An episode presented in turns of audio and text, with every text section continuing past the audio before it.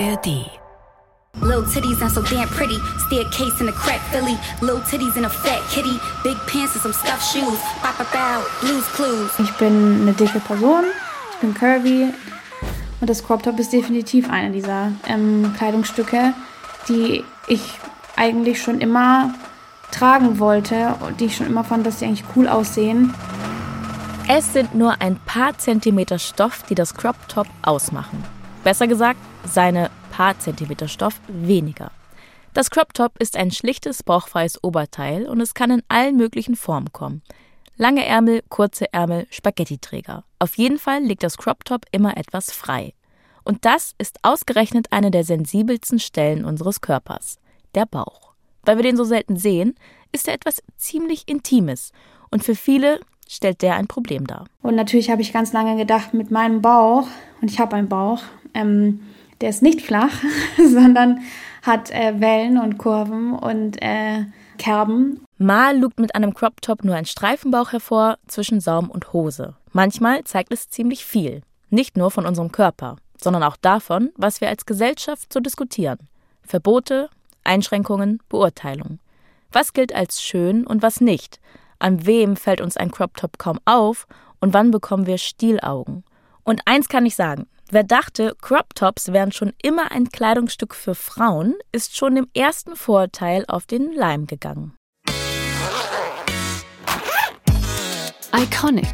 Styles und ihre Geschichte. Der Mode-Podcast mit Aminata Belli. Hi, in dieser Folge geht es darum, was so ein bisschen Stoff weniger ausmachen kann. Alba haben wir eben schon gehört. Sie hat uns erzählt, dass sie lang dachte, sie könnte keinen Crop Top tragen weil sie mehrgewichtig ist. Mittlerweile finden sich aber auch Crop Tops in ihrem Kleiderschrank. Ja, ich habe mehrere sogar. In Orange, in Grau, in Schwarz, in Blau. Momentan eins meiner liebsten Crop Tops ähm, oder äh, Crop Shirts ähm, ist ein T-Shirt von Ed Hardy. Ja, Ed Hardy ist wieder in. das ist ein graues Shirt, das endet kurz unter meinen Brüsten und da steht drauf Good Pussy und eine äh, Katze, die einen Matrosenhut aufhat. Und das ist momentan mein liebstes Crop Top. Alba ist 27 Jahre alt, Journalistin und arbeitet viel zu Themen wie Feminismus, Antidiskriminierung und zu Musik, denn sie ist auch DJ. Darum geht es viel auf ihrem Instagram-Account. Und immer wieder auch um Mode, Körperthemen, um Body Positivity und Body Neutrality. Gerade das sind ja mega Trends auf Social Media. Die Bewegung Body Positivity, sagt Alba, wurde ins Leben gerufen von mehrgewichtigen schwarzen Frauen, die sich selbst als dick bezeichnen, mit einer klaren Forderung. Und dann wurde das zu einem riesigen Movement, um einfach ja, dicke und fette Menschen sichtbar zu machen und zu zeigen, wir existieren, wir sind jetzt dick und fett und wir brauchen jetzt Teilhabe und auch Teilhabe, was zum Beispiel Fashion betrifft weil es ist kein Geheimnis, dass immer noch sehr viele Marken nicht für große Körper schneidern und für mehrgewichtige Körper schneidern. Body Neutrality geht in die gleiche Richtung wie Body Positivity. Das Ziel ist hier aber, dass unsere Körperfixiertheit weniger wird und im Idealfall ganz aufhört. Auch deswegen, weil sie gar nicht unsere ist, sondern wir alle von dem geprägt werden, was wir sehen und als schön präsentiert bekommen. Die Idee bei Body Positivity ist, ich bin gut zu meinem Körper, gehe liebevoll mit ihm um auch wenn der nicht in Size Zero oder andere vorgegebene Normen reinpasst. Denn ich bin mehr als mein Körper. Genau, mache ihn nicht mehr zu so einem Faktor, der mich jeden Tag beschäftigt und in Lebensentscheidungen beschäftigt, wie zum Beispiel, was ziehe ich heute an oder kann ich das überhaupt anziehen? Ähm, für irgendwelche Anlässe. Ähm. Wer was in Anführungsstrichen tragen kann und tragen darf, das entscheidet natürlich kein Regelbuch. Aber man merkt es. An Blicken und an Aussagen im Alltag an Kommentaren auf Social-Media-Plattformen und daran, welche Körperformen überhaupt sichtbar sind. Also wie die Crop Tops zum Beispiel von Modehändlern angeboten werden, in welchen Größen und mit welchen Bildern. Ich habe jahrelang im Internet immer wieder versucht, mal Sachen zu bestellen und ich wusste nie, wie diese Sachen aussehen werden an mir. Mittlerweile gibt es ganz viele Online-Shops oder Marken, die ihre Klamotten an Menschen zeigen und von Menschen modeln lassen, die meine Körperform haben. Und das war auch eine Erkenntnis, überhaupt einfach mal zu sehen, aha, so sieht das an mir aus. Ja gut, dann habe ich jetzt endlich mal ein gescheites Bild und kann mich besser informieren, ob ich jetzt dieses Kleid oder diese Hose oder dieses Crop Top kaufen möchte. 2019 hat ASOS auf Social Media ein Bild geteilt. Ein durchtrainiertes Model, das ein grellgrünes Poloshirt Oberteil trägt. Ein bauchfreies. Nur ist das Model keine Frau, sondern ein Mann. Dass ein Mann bauchfrei trägt, wurde nicht einfach hingenommen. Es folgten negative bis respektlose Reaktionen. Das ist doch krass. Eine dicke junge Frau und ein trainierter Mann tragen jeweils ein Crop Top in völlig unterschiedlichen Situationen. Und beide Male kann es passieren, dass andere ihn zu verstehen geben, du darfst kein Crop Top tragen. Das liegt alles in der Geschichte des Crop Tops begründet. Und die erzähle ich euch heute in dieser Folge. Los geht's.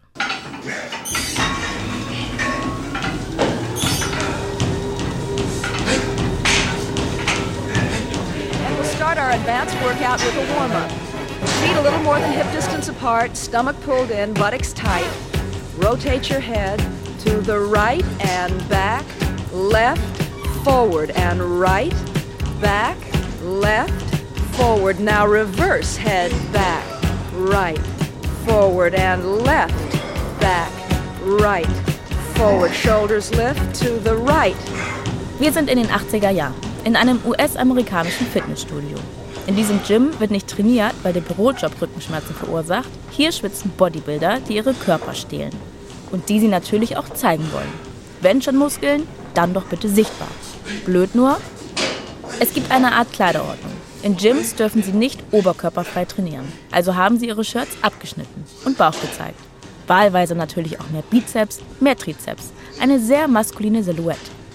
Dieses Shirt, das einfach ein bisschen DIY-mäßig gekürzt worden ist, das war das erste Crop Top, wie wir es kennen. Es kommt also aus dem Sport, dem Leistungssport, der sich jedes Gramm Fett verbittet. Und aus dem American Football. Die Spieler packen sich ständig am Rumpf und das grob, die Trikots reißen. Eigentlich ein Kollateralschaden.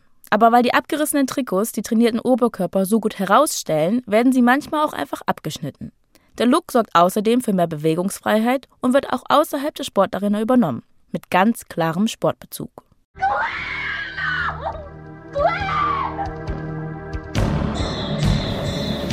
Ein berühmtes Beispiel. 1984 kommt der Kult-Horrorstreifen A Nightmare on Elm Street in die Kinos. Auf Deutsch Nightmare, mörderische Träume. Das ist der mit Freddy Krueger, der seine Opfer in Träumen verfolgt. In diesem Film spielte der noch sehr junge Johnny Depp mit, ein Teenager namens Glenn, der in einer berühmten Szene ein langärmeliges Crop-Top trägt, das einem Sporttrikot nachempfunden ist. Weiß, mit blauen Applikationen und einer 10 auf der Brust. Was Glenns berühmteste Szene ist? Naja, wie so oft in Horrorfilmen, seine letzte. Kurz bevor er stirbt.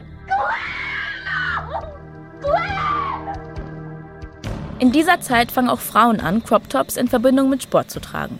Klar, da wir in den 80ern sind, hier entsteht die Blaupause für den modernen Neoliberalismus. Also Frauen optimieren vor allem den eigenen Körper, um ihn marktkonformer zu machen. Geht einher mit dem aufkommenden Trend Aerobic. Aerobic gibt es schon eine Weile, richtig berühmt wird es aber Anfang der 80er durch Jane Fonda, Schauspielerin, Aktivistin und Aerobic-Star. Aerobic, das ist Ausdauersport im Takt. Mit Schweißbändern und Stulpen, in Leggings und Bodies und in Crop Tops. Aerobic hat Frauen in größerer Zahl überhaupt erst in die Fitnessstudios gebracht.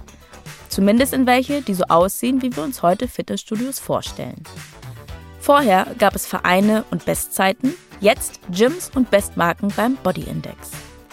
Jedenfalls macht sich der Trend Crop Top auch weiter in der Popkultur breit, ohne seine innige Beziehung zum Sport zu verlieren. Vorneweg eine Frau, die ziemlich oft vorneweg war.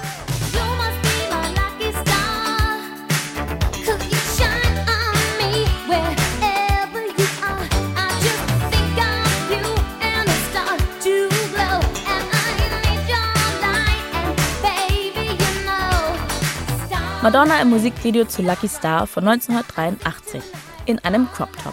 Ärmellos, mit Netzeinsatz und natürlich bauchfrei. Und sie macht sogar an Aerobic erinnernde Bewegungen, wie sie sich im Takt streckt und die Arme bewegt.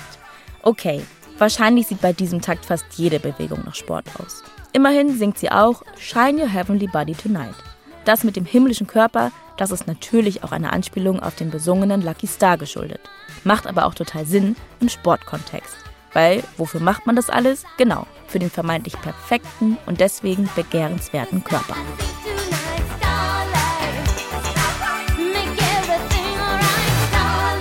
Was ich euch gerade erzählt habe, das sind die Meilensteine.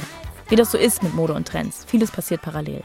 Und Madonna ist bei weitem nicht der einzige Popstar in Crop Tops. Aber sie lässt die beiden Welten Pop und Aerobic-Style so prominent wie nachhaltig verschmelzen. Zu diesem Style und dem Soundtrack gehören auch die erfolgreichen Tanzfilme Flashdance und Fame. Mehr 80s geht nicht. Beide zeigen junge, aufstrebende Tänzer und Tänzerinnen. Songs aus den Soundtracks von Fame und Flashdance werden damals Oscar nominiert.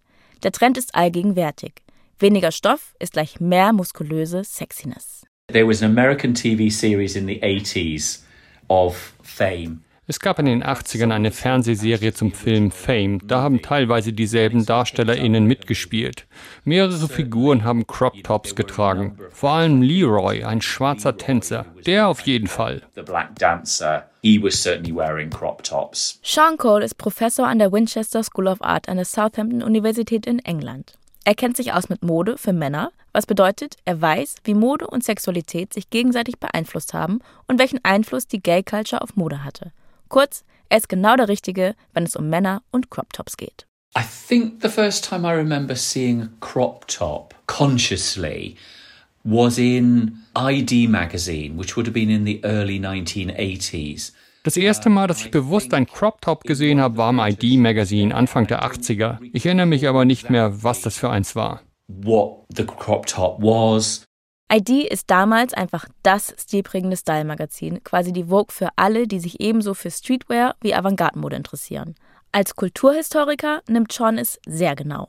And I think the first ones I saw were possibly the London-based design duo Bodymap. Vielleicht war es auch eins vom Londoner Duo Bodymap. Und auf jeden Fall habe ich eins gesehen bei der Designerin Sue Klaus aus ihrer Kollektion Flash and Steel. And it was sort of jersey materials, you know, kind of sweatshirt top. Es war aus Jersey, aus einem Sweatshirt-Stoff. Es war langärmlich und abgeschnitten. Die Taille war sichtbar und ich glaube, es haben männliche und weibliche Models getragen. So I think that's the first time I can remember seeing it. Die Kollektion von Sue Klaus ist extravagant. Die Stoffe glänzen, die Muster sind grob. Kein Wunder, dass sie mal mit Culture Club gearbeitet hat, der Band, in der Boy George berühmt werden sollte. Auch für sein Crossdressing mit vielen Zöpfchen und fettem Lidstrich. Klaus Kollektionen werden aber eher nicht im Alltag getragen. Der Wissenschaftler Sean Cole selbst kommt aus einem kleinen Ort. Da geht modisch nicht so viel.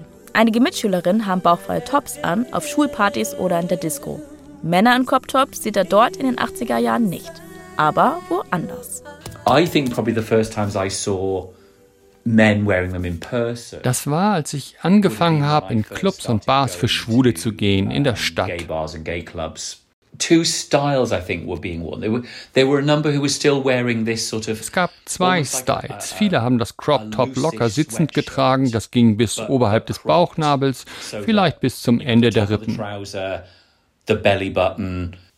Vielleicht hatten einige auch engere Tops an, eher wie Unterhemden, nicht so kurz geschnitten, bis zum Rand ihrer Jeans. Und die Jeans dann recht tief.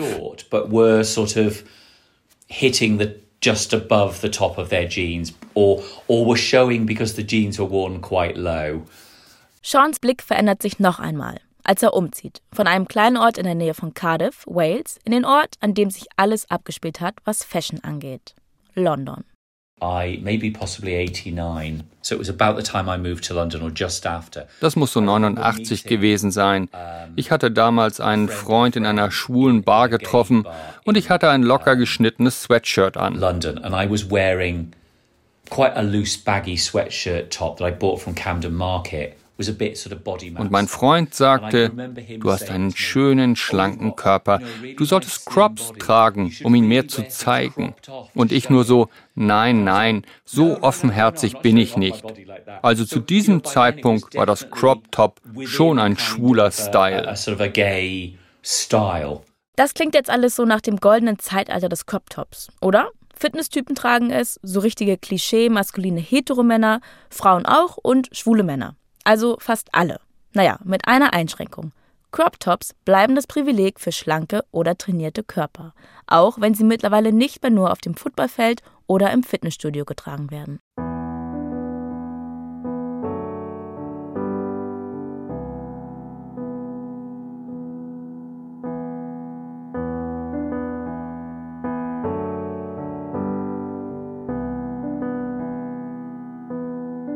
Aber trotzdem entfernen sich die Attribute von ihrem Ursprung. Crop Tops betonen nicht mehr die körperliche Leistungsfähigkeit, sondern münzen sie um in Attraktivität. Diese Verbindung könnte erklären, wieso das Crop Top so lange als reserviert gilt für dünne und trainierte Körper. In den 80ern scheinen sich die Grenzen zwischen dem, was Männer und Frauen anziehen, immer mehr aufzulösen. Und dann kommt der große Schock. AIDS. Certainly by the by the mid to late 80s when the AIDS pandemic really kicked in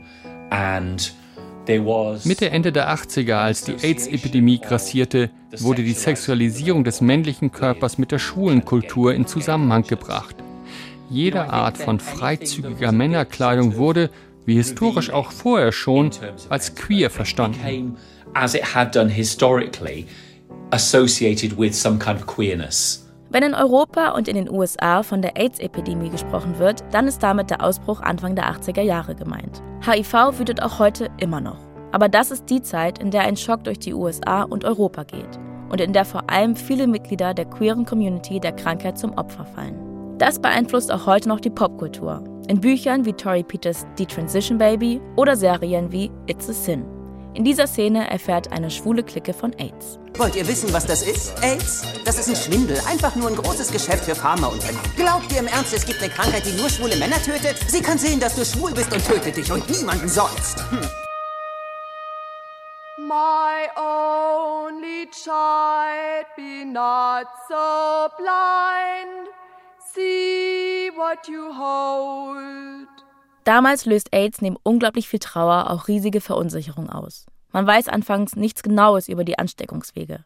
Rasch wird allerdings klar, dass Sex gefährlich ist, weil das HIV-Virus damals vor allem sexuell übertragen wird.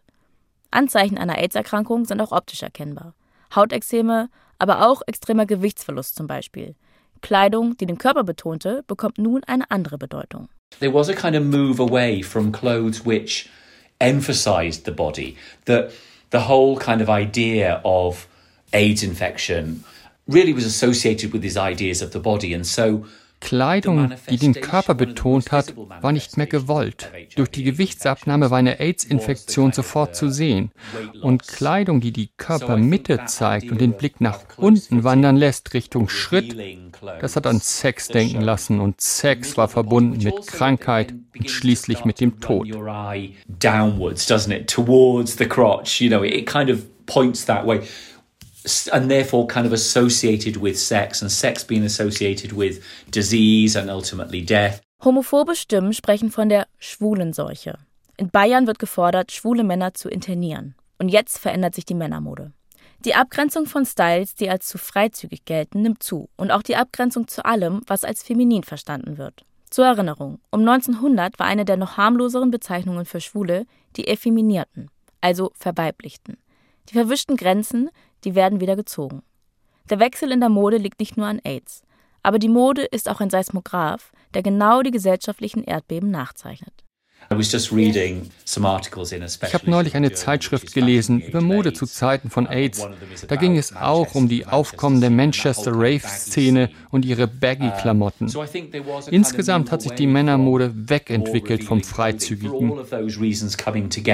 Ein reguläres Fashion-Item ist das Crop Top für Männer seitdem nicht mehr. Aber so richtig verschwindet das Crop Top für Männer nie. Es gehört aber jetzt eher auf die Bühne, auf die Catwalks, an die Stars und ist etwas Extravagantes. Selbst dann gilt erst Fitnessstudio, dann Rampenlicht. I don't think that heavier, bigger bodied men will really wearing Kräftigere oder dicke Männer haben keine Crop Tops getragen. Es galt ein gewisses Regime. Es war für zwei Körpertypen akzeptabel, sich so zu zeigen. Entweder dünn oder trainiert. Exercised, muscular were the acceptable. Diese strikten Regeln gelten auch für Stars und die europäischen Boybands der 90er, die öfter mal Crop Tops getragen haben.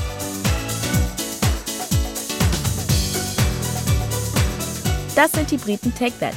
Die haben ihre Karriere in Schwulenclubs und Bars in Manchester begonnen.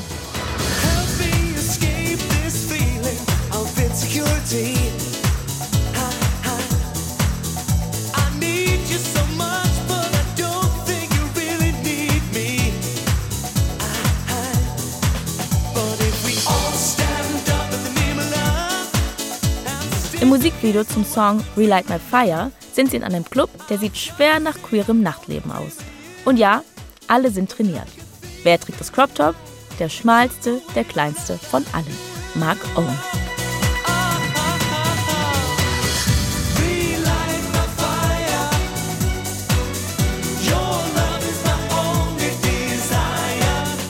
Auch Caught in the Act aus den Niederlanden zeigen sich erstens sehr oft bauchfrei und zweitens gerne in Crop Tops. Und Caught in the Act waren mega trainiert, was Sean Cole so beschrieben hat. Uh, it's either naturally skinny or exercised muscular were the acceptable. Dass Boybands im Mainstream überhaupt bauchfrei zu sehen sind, hat mit der nächsten kleinen Revolution zu tun, dem metrosexuellen Mann. Der wird 1994 zum ersten Mal erwähnt vom britischen Journalisten und Schriftsteller Mark Simpson.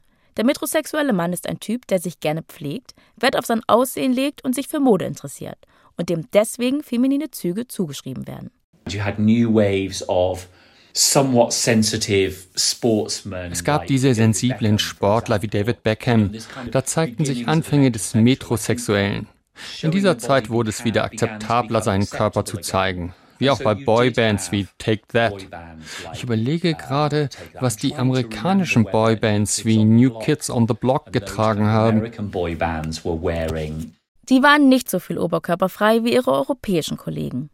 Die sahen eher aus, als sollten sie für Teenager-Mädchen genauso interessant sein wie für eine potenziell homosexuelle Fangemeinschaft. Die US-Amerikaner waren mehrheitlich, naja, angezogener. Die Backstreet Boys, auch in Sync. Is that the band that Justin Timberlake was in?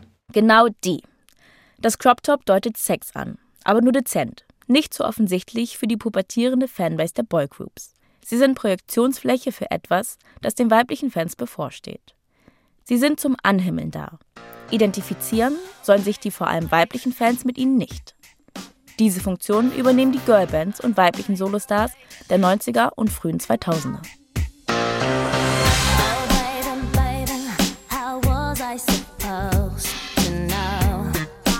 Und die sind sowas von bauchfrei unterwegs. Und die haben nicht nur unser Körperbild beeinflusst, sondern auch unser Verständnis von Style. Eine ganze Generation, so kommt es einem heute vor, ist damals bauchfrei unterwegs. Teenager werden sogar danach benannt, The Midriffs. Das Wort Midriff ist eine englische Bezeichnung für den Bauch, genauer gesagt alles zwischen Brustkorbende und Beckenknochen. Denn genau diese Mode war gerade cool. Hier blitze nicht ein Streifen Haut zwischen Top und Hose hervor, es wird so viel Bauch wie möglich gezeigt. Den Spitznamen The Midriffs verpasst übrigens die Marketingbranche den weiblichen Jugendlichen.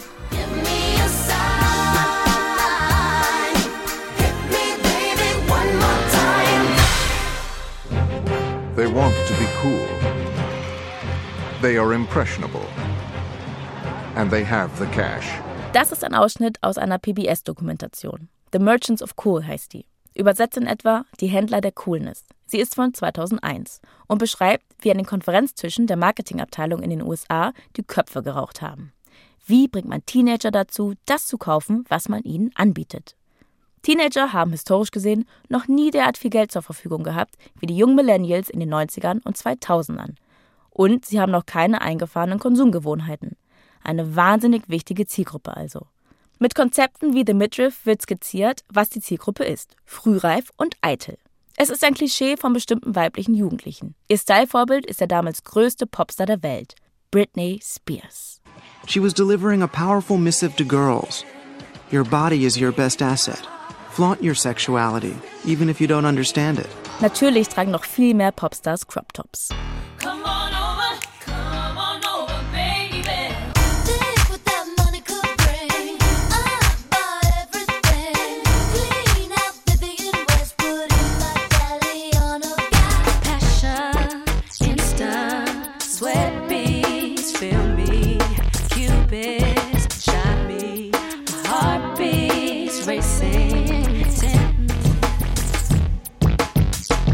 Christina Aguilera, Eve, Sängerinnen wie Gwen Stefani und Alia, It Girl Paris Hilton und wenn wir nach Deutschland schauen, Tic Tac Toe. Sogar Avril Lavigne, das Pop-Punk-Girl, das als Gegenentwurf zu den Pop-Prinzessinnen vermarktet worden ist, trägt Shirts, die ein bisschen Bauch gezeigt haben.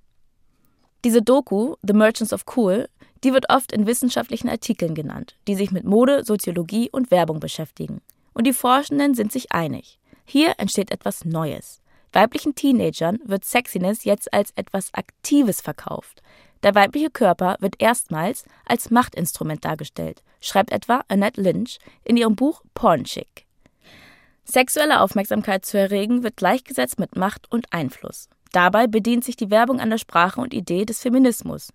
Eine einzige Mogelpackung. Oder wie es in der Doku heißt, die Werbebotschaften für die Midriffs sind die gleichen alten Klischees, verpackt als weibliche Ermächtigung. Ich bin ein sexuelles Objekt und ich bin stolz darauf. Bauchfrei tragen wird gleichgesetzt mit Selbstbewusstsein. Und mit der freigelegten Taille gehen auch andere Trends einher. Die tief sitzenden Hüfthosen, herausschauende Tangas, Bauchnabelpiercings, Bauchketten und ja, es ist auch die Zeit von Tattoos auf dem Steißbein, aka vom Arschgeweih. Und genau diese Vorstellung davon, wie ein weiblicher Körper auszusehen hat, um Überraschung für Männer attraktiv zu sein, bedeutet natürlich auch, dass die Jugendlichen scheitern können. Als sexy gilt das alles nur mit einer schlanken Silhouette. Dass man die braucht, ist auch auf den Covern deutscher Teenie-Zeitschriften wie der Bravo Girl zu sehen. Auf denen werden Crop-Tops von jungen Models getragen und direkt neben den bauchfreien, schlanken Schönheiten ein Überblick darüber, was für Themen im Heft noch so vorkommen. Und das sind nicht immer, aber durchaus auch solche. Neue Tipps und Tricks. Supermode für jede Figur. Anziehtipps für Mollige. Schönheit. Der Weg zur knackigen Figur. Topfigur durch Gumminastik. Baseball. Basketball. Wiener Dog. Shorts, Shorts. Auf dem Cover der großen Schwester, der Bravo, sind dann die echten Stars zu sehen.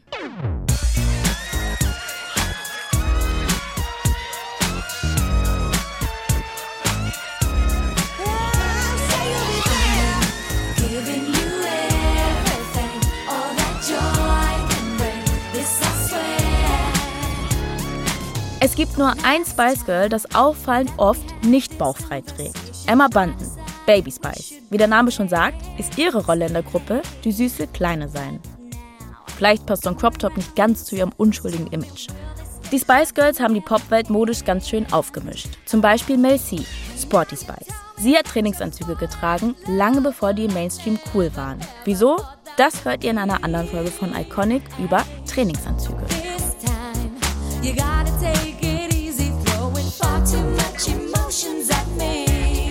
Ein paar Jahre später sind die Spice Girls erstmal passé.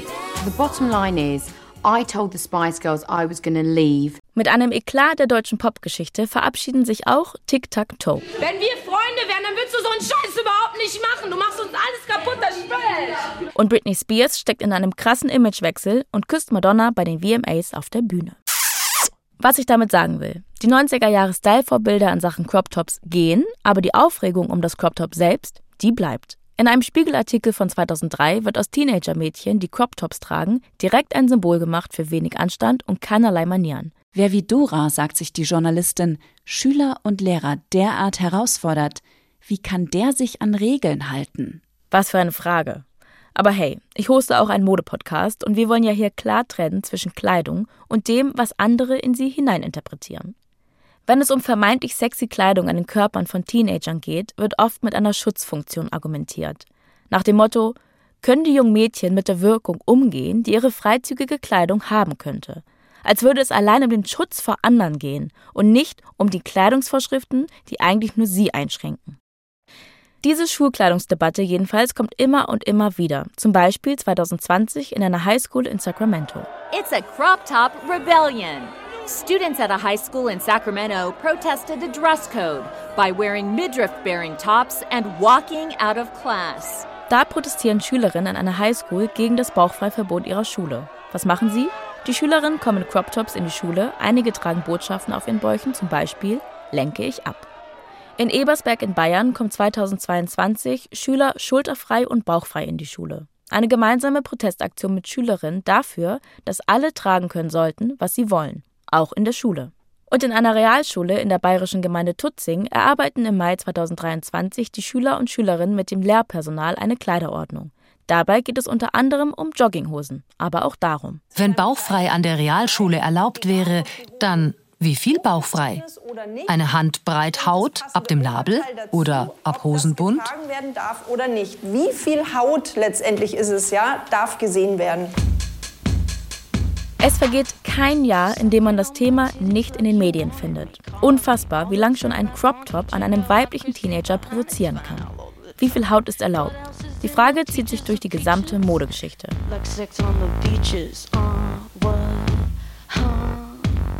Vor dem 20. Jahrhundert war es absolut unüblich für Frauen in Europa und in den USA, Bauch zu zeigen. Das ist also ziemlich neu. Und diese Frage, wie viel Bauch ist zu sexy, die stellt sich nicht nur Schülerinnen, sondern auch erwachsenen Frauen. Im Jahr 1945 muss eine Frau in New York Strafe zahlen, weil sie im Central Park zu viel Haut gezeigt hat. Wieder involviert ein bauchfreier Look. Trotz dieser langen Geschichte, das Tragen von Crop Tops wird immer wieder geahndet. Das klingt erstmal skurril, so wie Fashionpolizei oder verhaftet wegen sexy. Aber da steckt mehr dahinter. Alba hat am Anfang dieser Folge gesagt, dass ihre Körperform sie früher davon abgehalten hat, Crop Tops zu tragen. Sean Cole hat erklärt, weshalb es wahrscheinlich so gekommen ist, dass es heute im Allgemeinen heißt, Crop Tops wären etwas super Feminines, was für Frauen und nichts für Männer. Geschlecht und Gender spielen also auch eine Rolle. Und die Frage, wo man ein Crop Top tragen darf, die kommt auch immer wieder auf. Ihr seht, die Frage, wer darf was tragen, die geht sehr tief. Im Gedicht Ode to the Crop Top bringt der US-amerikanische Dichter Kyle Carrero Lopez das alles auf ganz wenigen Zeilen zusammen und versprüht damit trotzdem den positiven Vibe des Bauchfreien. Kyle Carrero Lopez hat sich extra für uns dabei aufgenommen, wie er es vorliest. Das sind die ersten Zeilen. Why you in a girl's top? The man yells in DC. I could have cut him one too, so we'd both feel the breeze. Was er da benennt? Der Bruch mit dem Dresscode. Das Slut-Symbol, das hier etwas zu sexy ist. Das kommt uns an dieser Stelle schon bekannt vor. In dem Gedicht trägt ein Mann ein Crop Top. Es geht darum, welche Gefühle es in ihm auslöst. Dann ruft ein anderer Mann ihm zu: Warum hast du ein Mädchenoberteil an? Oh, sliced crepe, dress code break, half set sun, slut symbol. Dieses Gedicht ist so lustvoll, allein wie es am Ende als Reaktion auf die gewollte Beleidigung nur heißt, ich hätte ihm auch ein Crop Top schneiden können. Eine tolle Referenz darauf, dass das Crop Top ja eigentlich super einfach herzustellen ist. Das kennt Sean noch aus den 80ern. Manche haben Oberteile gekauft und sie sich selbst abgeschnitten, weil es Crop Tops nicht in der Form gab, wie wir sie haben wollten, oder weil sie zu teuer waren. Und dann heißt es im Gedicht noch, damit wir beide die Brise Wind spüren. Ist das nicht mega schön?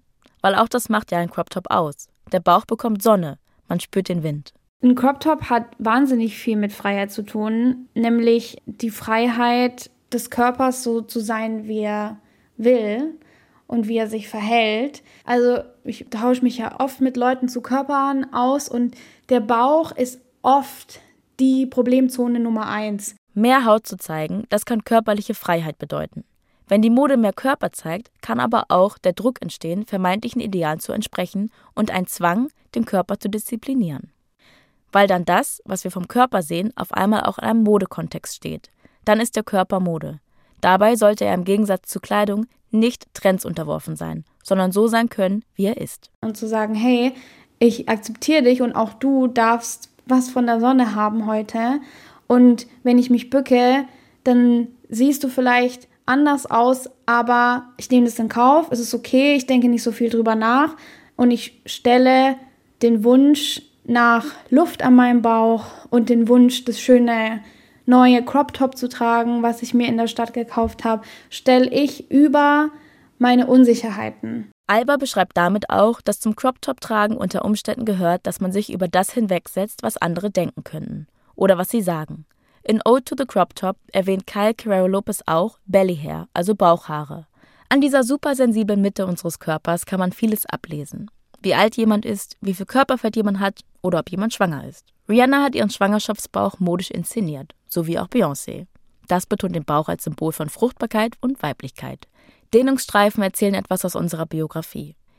Und Bauchhaare, wie sie im Gedicht vorkommen, könnten auf ein biologisches Geschlecht hinweisen. An diesem schmalen Streifen Haut glauben wir ganz schön viel zu erkennen. Was wir tragen, tragen wir für uns. Aber weshalb wir etwas nicht tragen, das kann gesellschaftliche Gründe haben. Also ich musste das, das hört sich so doof an, aber ich musste das ein bisschen üben, weil ich ja selber das so internalisiert und verinnerlicht hatte, dass das ja eigentlich nicht schön oder ideal aussieht an so Menschen mit Körper wie mir. Wenn ich mit anderen Menschen darüber spreche, die auch tatsächlich weniger Gewicht haben als ich ähm, oder schlanker sind und die trauen sich nicht mal einen Crop Top anzuziehen, dann denke ich mir so, okay, dann kann das ja nie an mir gelegen haben, an mir speziell, sondern dann ist es ja ganz klar ein strukturelles politisches Thema, weil wir alle ja davon dann betroffen sind. Dieses strukturelle Thema zeigt sich im Crop Top, weil die Bewertung seiner Trägerinnen und Träger Denkmuster aufzeigt. Wenn Männer wie Kyle Guerrero Lopez Crop Tops tragen, setzen sie sich über gesellschaftliche Grenzen hinweg. Wenn Frauen sich an Kleidung für Männer bedienen, ziehen sie sich vermeintlich mehr Autorität an. Wird ein Kleidungsstück als typisch weiblich verstanden und trägt es ein Mann, dann macht er sich damit vermeintlich schwächer.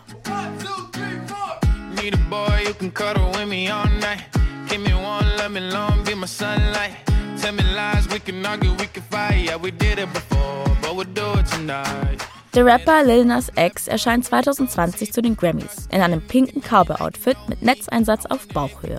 Dabei präsentieren sich gerade auf roten Teppichen Männer meist angezogener als Frauen, oft in einem den ganzen Körper bedeckenden Anzug. Lil Nas X macht sich mit dem Netzeinsatz nackiger und stößt mit seinen Crop Tops Diskussionen an. Because it brings together people's kind of phobias around non normative gender, trans identity, queer identity, and not just in the conventions of gay and straight. Es vereint die Phobien um Gender, queere Identitäten, um alles, was nicht klassisch queer oder straight ist. In vielen Ländern sind wir gleichgestellt, laut dem Gesetz arbeitsrechtlich in der gleichgeschlechtlichen Ehe, was die Adoptionsrechte betrifft. Aber parallel dazu kommen immer mehr Reaktionen auf Transidentitäten oder fluide Identitäten. Nach dem Motto, ihr könnt ein lesbisches Paar sein, aber bitte nach den typischen Leitlinien you know, a lesbian couple, but we'd like you to be normative in that way, you know. Mm-hmm. It's it's kind of fit within the sort of the boundaries, but the crop top sort of fits. Das Crop Top spielt da eine interessante Rolle, oder? Einerseits verrät es das körperliche Geschlecht.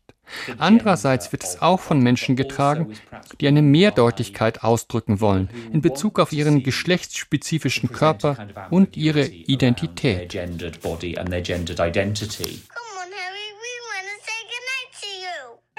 Zum Beispiel Harry Styles. Der erregt als straighter Cis-Mann mit genderfluiden Looks, floralen Mustern, Glitzer-Outfits und Crop-Tops ziemlich viel Aufmerksamkeit. Mit jedem Crop Top, das er trägt, löst er Grenzen auf und zeigt allen Heteromännern, ihr wählt nicht, was ihr tragt, ihr unterwerft euch. Normen, Vorteilen und Regeln. Übrigens, wenn ihr mehr dazu wissen wollt, empfehle ich euch die ARD Kulturdoku Beyond Fashion über genderfluide Mode. Findet ihr hier in den Show Notes. Ich weiß nicht, wie es euch geht, aber ich sehe auch auf der Straße immer öfter Crop Tops und das an verschiedensten Personen und an unterschiedlichsten Körperformen. Vielleicht sind heute die Teenager und alle in ihren 20ern ja genauso einflussreich wie damals in den 90ern und Nullerjahren. Ihre Einstellung formt den Markt und die Mode mit. Und die Gen Z ist Umfragen zufolge sehr viel offener, was Körperform, Gender und Geschlecht angeht.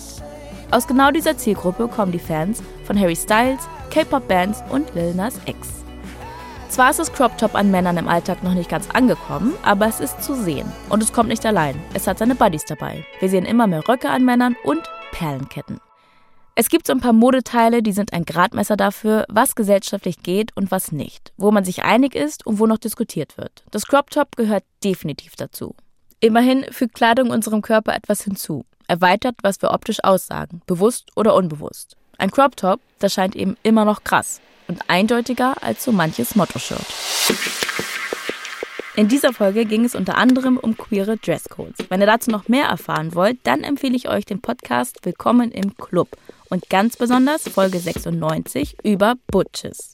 Also Leute, die als Frauen gelesen werden, aber in Männerklamotten die Welt bewegt haben. Die Butch hat irgendwie was verdient, dass sie einfach mal als erstes so als Role Model mal gefeiert wird.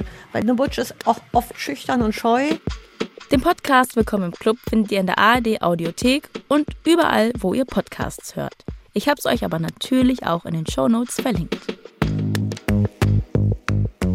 Das war Iconic mit mir, Aminata Belli. Wir bedanken uns für das Gespräch bei Alba Wilczek und Sean Cole und ein fettes Danke an den Dichter Carrero Lopez dafür, dass wir euch Ausschnitte aus seinem Gedicht vorspielen durften. Eingelesen von ihm selbst.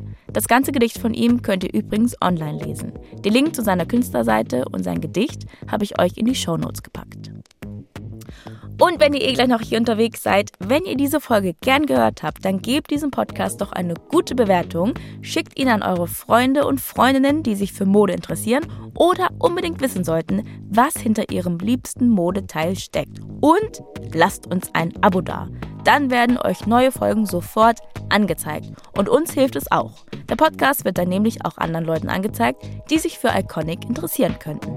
Vielen, vielen Dank. Iconic ist eine Produktion vom Bayerischen Rundfunk und ARD Kultur. Autorin dieser Folge ist Katja Engelhardt. Redaktion BR Martin Zein. Redaktion ARD Kultur Rebecca Leiter und Christian Costa-Zahn. Produktion Pascal Tinius und Josef Anglor. Sounddesign Dagmar Petrus.